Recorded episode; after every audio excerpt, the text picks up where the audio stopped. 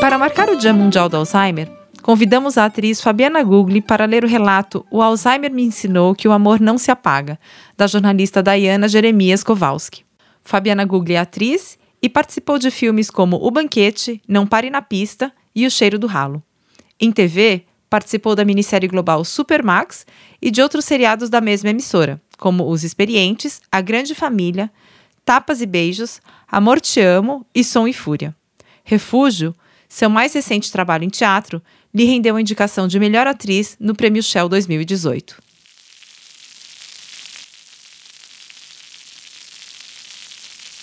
Quando eu era criança, eu tinha um medo absurdo da chuva. E quando chovia, só uma coisa me acalmava. Depois de descobrir qual era o meu maior calmante, bastava que alguns poucos pingos começassem a cair para que eu pegasse logo o telefone e ligasse para minha avó. Ela me dizia com toda a paciência do mundo que a chuva era importante para que os moranguinhos crescessem. Até hoje eu uso a versão no diminutivo da minha fruta favorita. Como minha avó era feirante, ela me mostrou desde cedo que a natureza é, além de absurdamente linda, mágico o suficiente para fazer com que uma sementinha se transforme em algo saudável e gostoso. Ela tinha um quintal imenso onde plantava tudo que vendia, e quando eu chegava lá, íamos as duas colher moranguinhos, que depois seriam a sobremesa. Ter esse tipo de lembrança é algo que me deixa extremamente feliz. Conviver com os avós deve ser algum tipo de sorte. E a minha sorte, eu nem sabia, um dia seria maior ainda. Quando eu tinha uns 13 anos, eu vi que a mesma avó que me enchia de amor desde que me conheço por gente, de repente começou a ficar agressiva e a contar algumas histórias absurdas. Um dia nos falou horrorizada sobre os 40 jacarés que tinha visto em seu quintal. No outro, dizia que uma procissão havia passado em frente à sua casa de madrugada, com todo mundo rezando em polonês. Os primeiros sinais do Alzheimer geralmente são encarados como coisa de velho, graças à ideia errada que temos de que envelhecer significa caducar.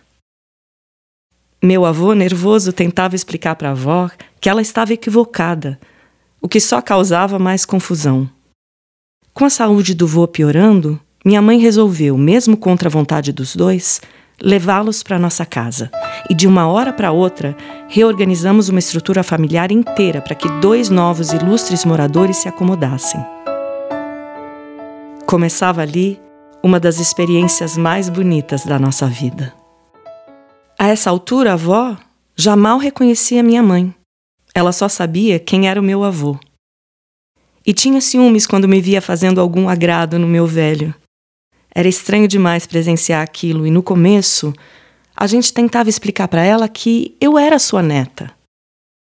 Depois aprendemos que quem tinha que entender alguma coisa éramos nós e não ela.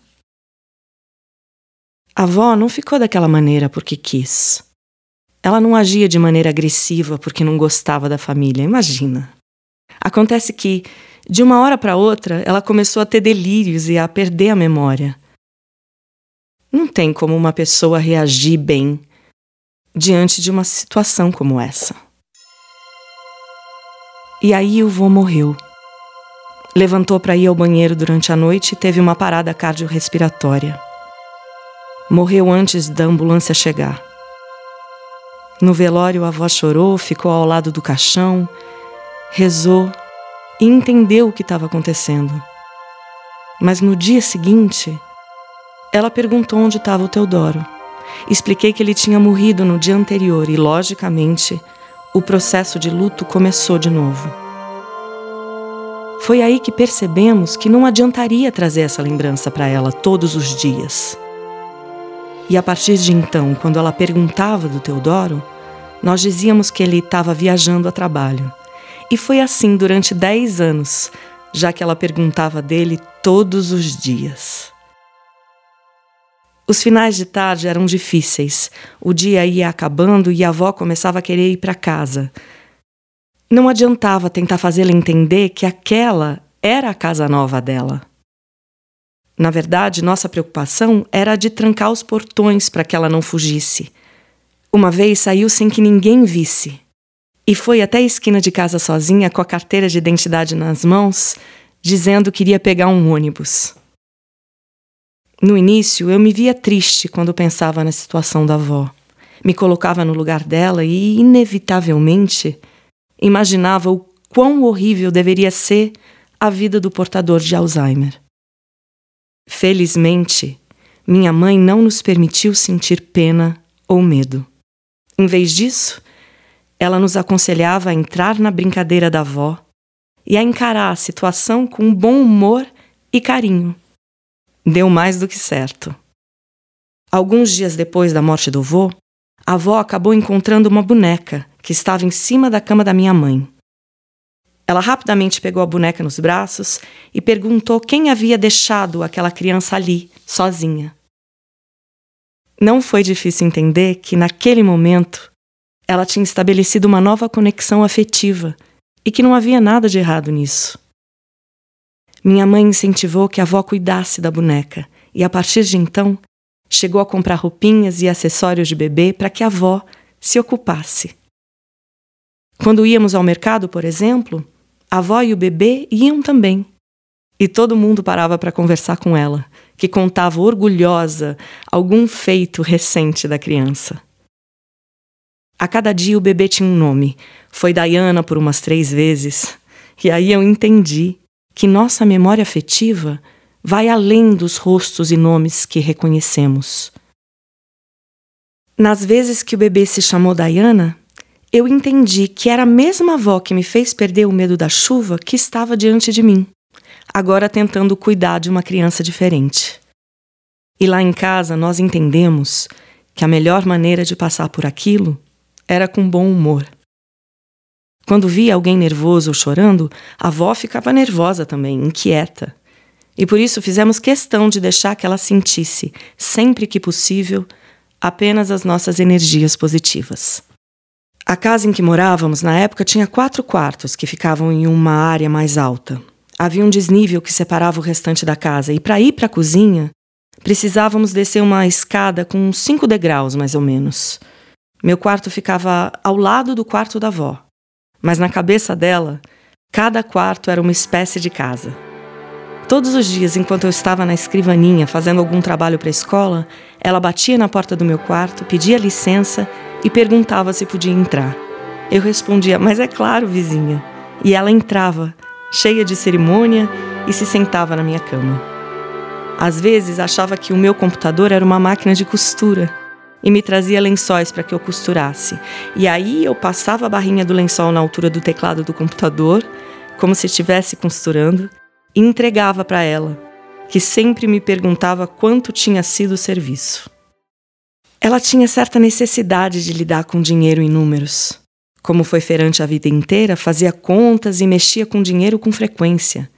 E aí, a minha mãe comprou maços de dinheiro de brinquedo que a gente dava para ela aos poucos. Às vezes ficava horas contando as cédulas e me pagava muito bem pelas barras de lençóis que eu fazia para ela. Em 2005, ela teve, sem exagero, uns 10 AVCs e precisou ser internada algumas vezes. Depois de voltar para casa, ficou acamada por um bom tempo sem conseguir andar, e a partir daí, a fala foi ficando cada vez mais comprometida.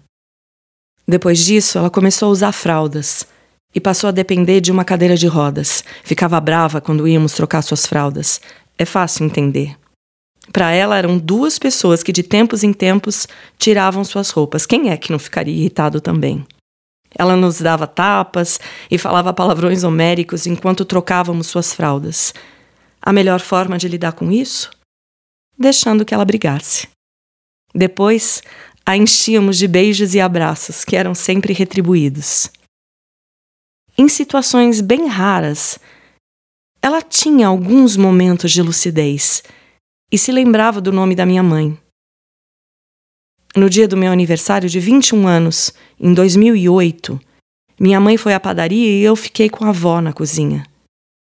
Me abaixei na altura dela, que estava sentada, e disse: Vó, hoje é meu aniversário, sabia?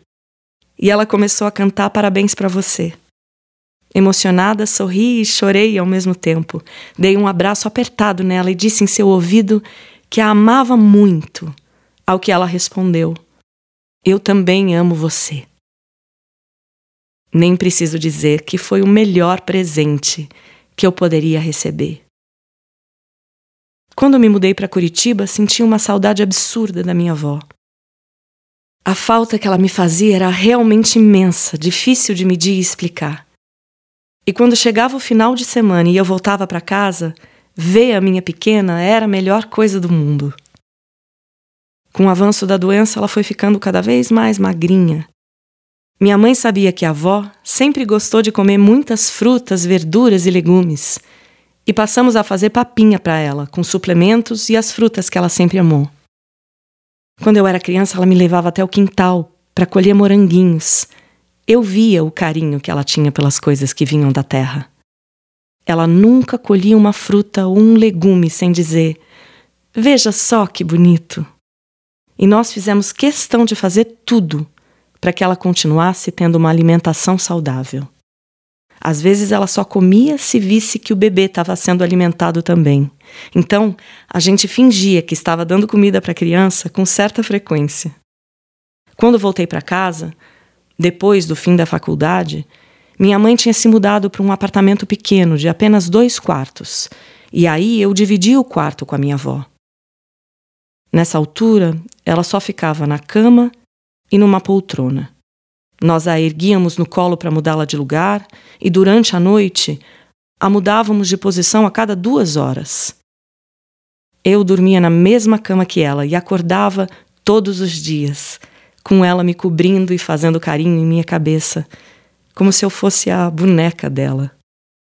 Ficava brava quase sempre quando limpávamos o seu rosto na cama para darmos o café da manhã. Mesmo com toda a bravura, logo depois do café, quando a abraçávamos e a enchíamos de beijos, ela retribuía o carinho e começava a distribuir sorrisos. Como foi ficando cada vez mais debilitada, trocamos a boneca por uma menor e mais leve, pois, mesmo não conseguindo ficar em pé, ela fazia questão de cuidar da sua filhinha. Também foi nessa época que passou a chamar a minha mãe, filha dela, de mamãe. Se mãe é quem cuida, mais uma vez a avó estava certa. Em outubro de 2011, numa manhã de domingo ensolarada e bonita, a avó resolveu ir embora. Deixou para trás uma saudade imensa e um vazio que, a gente sabe, nunca vai ser preenchido. Desde então, minha mãe visita algumas senhoras que, por um motivo ou outro, se sentem sozinhas nessa fase da vida. Eu vou com ela sempre que posso. E sou apaixonada por essas avós novas que a vida me deu de presente. Muita gente já fez cara feia quando soube que nós trocávamos as fraldas da minha avó. De fato, mexer com xixi e cocô de adulto não é a coisa mais divertida do mundo. Mas pior ainda é alguém sentir que não tem condições de fazer as próprias necessidades, sem ajuda. Então, o nosso sacrifício era mínimo perto do sofrimento dela. E eu trocaria mais um milhão de fraldas se fosse necessário. Durante os anos em que viveu acamada, tomamos todos os cuidados possíveis. Ela nunca teve uma escara sequer, que são aquelas feridas comuns em pacientes acamados. Minha mãe teve um cuidado absurdo com a minha avó. Ela passava cremes, fazia vitaminas, mudava a avó de posição de hora em hora, dava banho e, claro, também deixou sua vida particular para segundo plano. Para minha mãe, foram quase nove anos sem poder nem mesmo ir ao mercado sem depender de alguém para cuidar da avó. Quando ela precisava viajar, por exemplo, era eu quem ficava com a avó. Nunca me causou espanto, portanto, que a minha avó a chamasse de mamãe. A doença de Alzheimer muda a estrutura familiar de um dia para o outro e nos faz rever a vida até mesmo por um aspecto filosófico e espiritual. Minha avó nos ensinou muito, todos os dias. E o que eu mais aprendi nesse tempo em que passamos juntas foi a valorizar a minha família e a entender que amor, como a mais poderosa das forças, fica gravado em nós mesmo quando a memória vai embora. Hoje eu tenho 28 anos e a chuva já não me assusta mais. Moranguinho é a minha fruta favorita e minha mãe, a mulher da minha vida, o meu maior exemplo. Não há um dia que eu passe sem dizer para minha mãe o quanto a amo. E por ter dito e demonstrado amor para minha avó também, quando ela descansou, o que me ficou foi uma sensação de que eu aprendi o que precisava ter aprendido com ela. Tem coisa mais bonita do que aprender algo novo? Com a minha avó Helena, eu aprendi que a chuva é necessária, que tudo passa e que amor é parte do que a gente é e não do que a gente lembra.